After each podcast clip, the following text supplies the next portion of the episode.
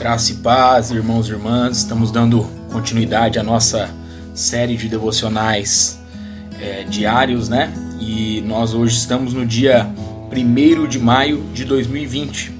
E o tema do nosso devocional hoje é regozijando-nos regozijando em tempos difíceis. E o texto base para nós refletirmos juntos se encontra lá no Salmo de número 118, o versículo de número 24, que nos diz assim: este é o dia que o Senhor fez, regozijemo-nos e alegremo-nos nele.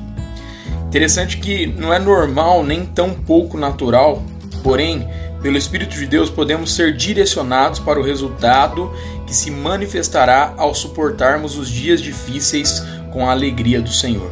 A Bíblia diz que Jesus veria o futuro do penoso trabalho de sua alma e ficaria satisfeito conforme está lá descrito por no, é, pela palavra lá em Isaías capítulo 53, versículo 11, né? O nosso Senhor, ele foi assim fortalecido para obedecer e cumprir a sua missão. Certamente alguns de nós estamos vivendo neste momento um dia ou um período difícil. Nesses períodos a impressão que temos é de que o mundo está desabando sobre nós.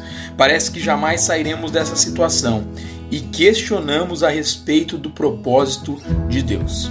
Normalmente nós associamos o texto acima com dias de alegria e vitória, mas Deus é quem faz também os dias em que passamos por dificuldades. Sua graça é suficiente para tempos como esses. É uma bênção quando a fé desponta no meio do desespero e nos capacita a declarar: este é o dia que o Senhor nos fez.